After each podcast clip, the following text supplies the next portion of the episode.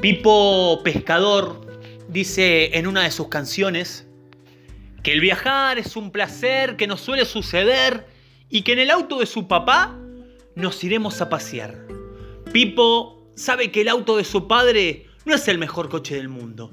Y por si alguno le dice algo, él tiene una frase preparada. Tengo un auto feo, pero no me importa, porque llevo torta.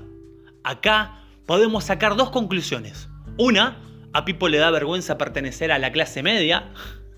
O dos, simplemente usó la palabra torta para que rimara con importa.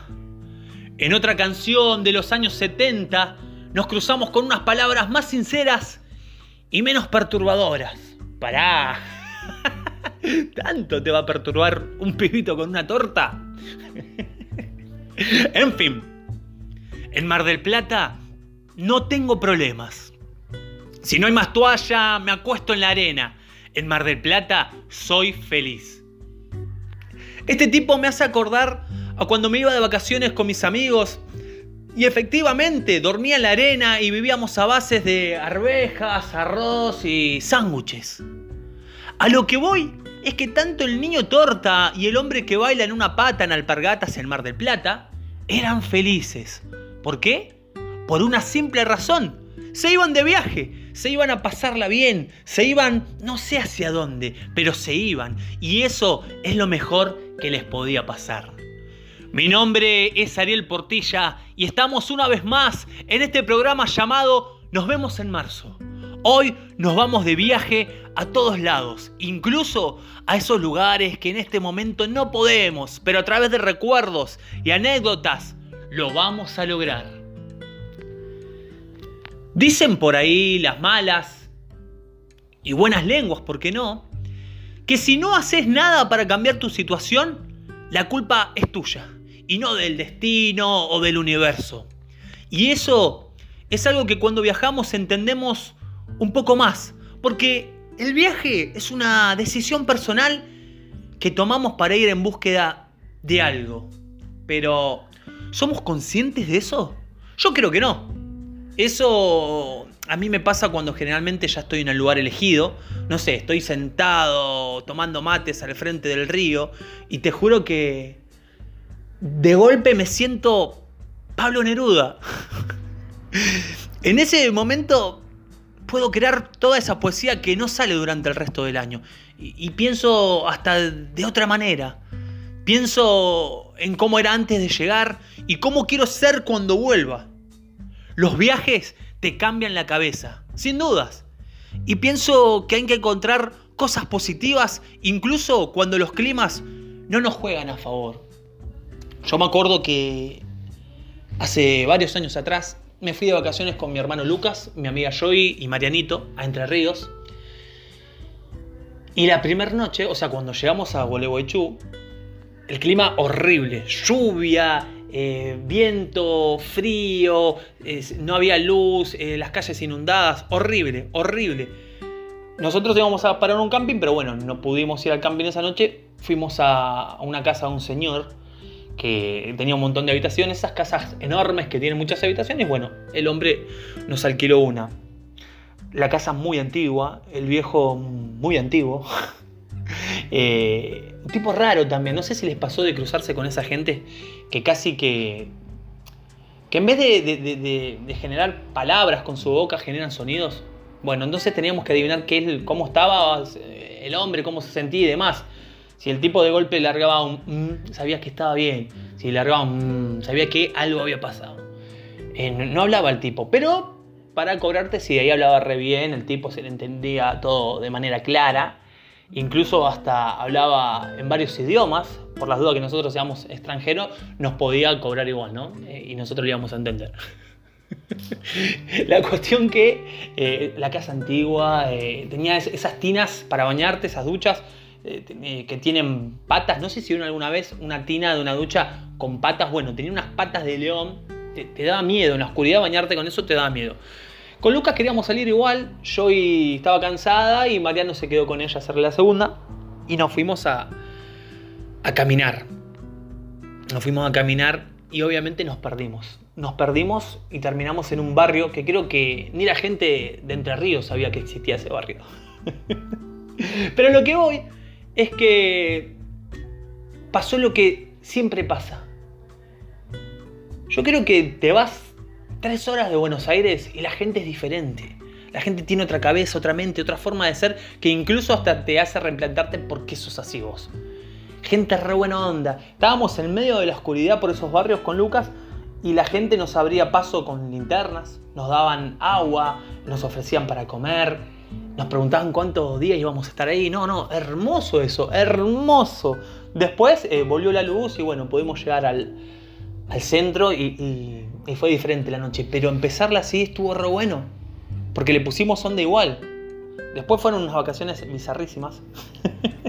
Mariano es un personaje. Mariano es alguien que eh, no le gusta yo siempre les digo que estos programas están hechos eh, de, manera, ¿cómo se dice? Están improvisados. Así que es normal que escuchen eh, motos de fondo. A mí me gusta que salgan las palabras que tienen que salir en ese momento y no andar editando nada. Así que si escuchan otra moto, nada, van a saber que no edité y no está censurado esto. Marianito es una persona recontra especial, no le gusta sociabilizar, se siente, se pone nervioso cuando hay mucha gente. Y bueno, la cuestión que al otro día fuimos al camping y, nada, el lugar hermoso, lleno de carpas en un sector. Y Mariano dice, vamos allá, allá vamos a armar nuestra carpa. Y señala un lugar que estaba como a 20 kilómetros de donde estaban todas las carpas. Fuimos igual, no pasa nada. Y después, cada vez que íbamos a la playa, esto es tremendo porque él siempre sentía eh, que nos estaban siguiendo o, demás, ¿no? Entonces cada vez que íbamos a la playa borraba nuestras huellas para que no sepan dónde íbamos. Tremendo, Marianito. Ya vamos a hacer un especial con él. Al igual que en la vida, los viajes también suelen tener días negros. Pero la lluvia no debería arruinarnos los planes. Es más, la lluvia debería servirnos para generar nuevos planes. Metete en el bar más popular del pueblo y entérate por vos mismo, por vos misma, por qué está tan lleno siempre. Juntate con ese grupo de barbudos con guitarras en el quincho del camping y fíjate a ver qué onda, a ver qué pasa. Ponete a hablar con la chica del termo que no sabes cómo se llama, pero que cada vez que la ves está con su termo y su mate yendo para todos lados. Amárgate por la lluvia cuando estás acá, pero cuando estás allá no. ¿A dónde tenés que ir? ¿A dónde estás llegando tarde? ¿A quién le tenés que dar explicaciones? Hace poco estábamos hablando con una amiga mía y ella me dijo que hay gente que por más que te quiere, te envidia cuando viajas eh, o, no se muestran contentos por eso. Eh, obvio que no es obligación que vos te pongas feliz porque yo me voy a, Monte Chinchulín. Pero me contó una cosa eh, muy curiosa que me hizo pensar. Ella sube en Facebook una foto de su abuela con su vieja, con su mamá, le, habían pagado un viaje para que la señora se vaya a la costa. La cuestión que subieron una foto de la abuela y decía buen viaje, abuela. Claro, y después de, de esa foto con ese mensaje, un montón de gente asoció esa frase con que la abuela había fallecido. Y no, la abuela se, iba, se iba a San Clemente y no al cielo. La cuestión que, claro, todos empezaron a decirle lo siento mucho, qué triste noticia, hasta que, bueno, tuvieron que aclarar que, eh, que no, que se iba de vacaciones. Lo loco de esto es que, lo que me dijo mi amiga, que, que me hizo pensar, nadie le dijo felicidades por el viaje. Nadie le dijo. Tremendo eso, nadie le dijo. O sea, la gente se acercó cuando entendieron que la abuela ya no, estaba en este mundo. Pero algo lindo, como continuar tu vida e incluso irte de vacaciones, no fue celebrado. Ahora me estoy acordando de otra cosa también. En séptimo grado, eh, mi viejo se había quedado sin el negocio, tuvo que, venderlo y nos fuimos de vacaciones. No, para, en octavo. Bueno, no importa. Nos fuimos de vacaciones a eh, como miércoles se llama, ¿dónde está Mundo Marino. Bueno, ahí, fuimos ahí. Y, fuimos a, Mundo, a San Clemente de Tuyú. Y fuimos a Mundo Marino.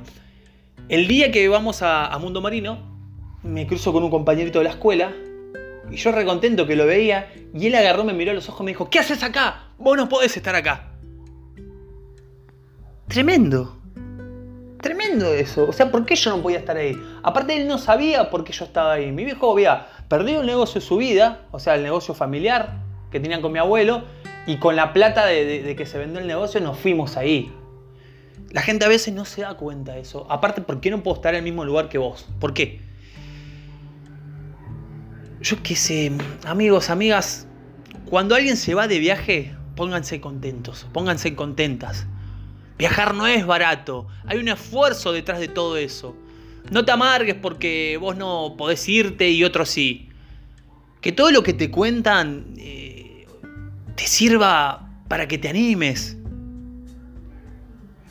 Para que ahorres plata y para que en algún momento puedas hacerlo vos también. Podemos viajar siempre que podamos y va más allá de una vacación. Hay que disfrutar cualquier tipo de viaje una excursión con la escuela. No me digan que las excursiones no eran hermosas. Eran hermosas.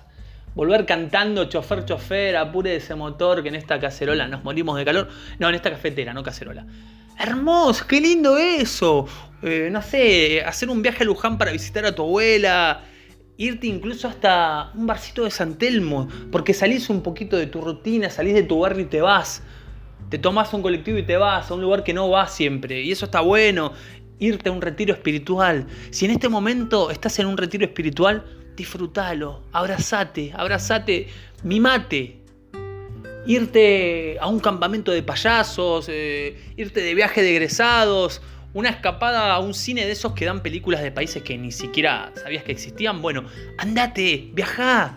Eh, no sé, andate a una convención de fanáticos de Sandro. Y yo estoy seguro que a pesar del calor que te pueda hacer sentir la bata y la picazón que te generan las patillas falsas para parecerte al gitano, sé que vas a estar feliz, animate, animate. ¿Qué hacemos cuando un viaje se termina? ¿Qué hacemos? Simple, agradecemos. Eso hay que hacer, agradecer. Yo creo que vamos a tener que hacer una segunda parte porque hay un montón de cosas para hablar, para, para contar y compartir. Y antes de irme, que esta es la parte, la única que no está improvisada es esta parte, la parte de mi texto. Eh, lo voy a dejar con un texto mío que habla sobre viajes. Y dice así, viajar es dejar tu casa por un tiempo para salir a ver qué es lo que pasa fuera del barrio Viajar es convertir tu mochila en un placar con cierres. Viajar es sentirse por momentos poeta, Indiana Jones e incluso fotógrafo de National Geographic. Viajar es comer de una lata mientras miras una fogata como si fuera tu serie favorita.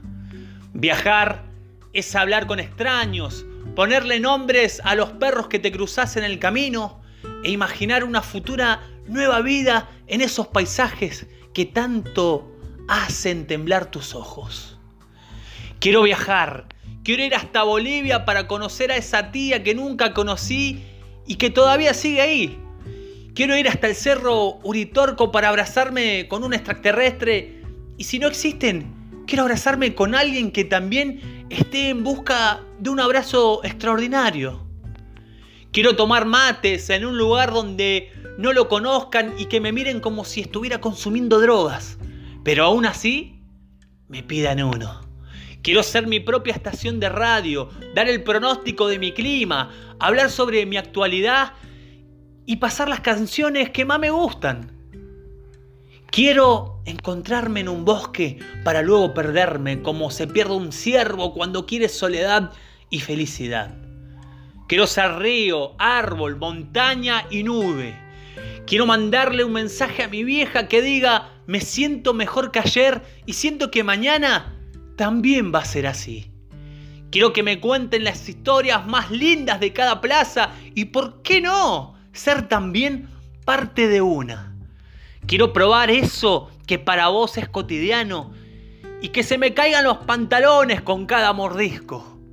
No me importa si me llaman loco. La normalidad es algo que se inventó para que no nos asustemos. La normalidad es una forma de control. Yo no quiero controlarme.